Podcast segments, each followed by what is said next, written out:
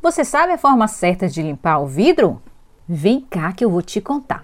Primeiro, você inicia a limpeza do vidro com um espanador para retirar a poeira grossa depositada em sua superfície.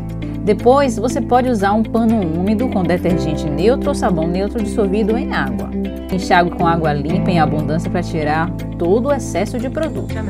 Se quiser, um pano limpo e macio com álcool pode ser usado para desengordurar, passando o pano seco em seguida para tirar possíveis manchas.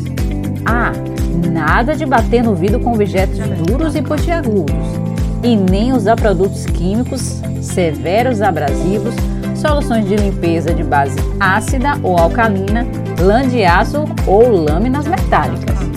A permanência de gotas de água pode provocar manchas. Deve-se remover mantendo o vidro seco e limpo. Pronto!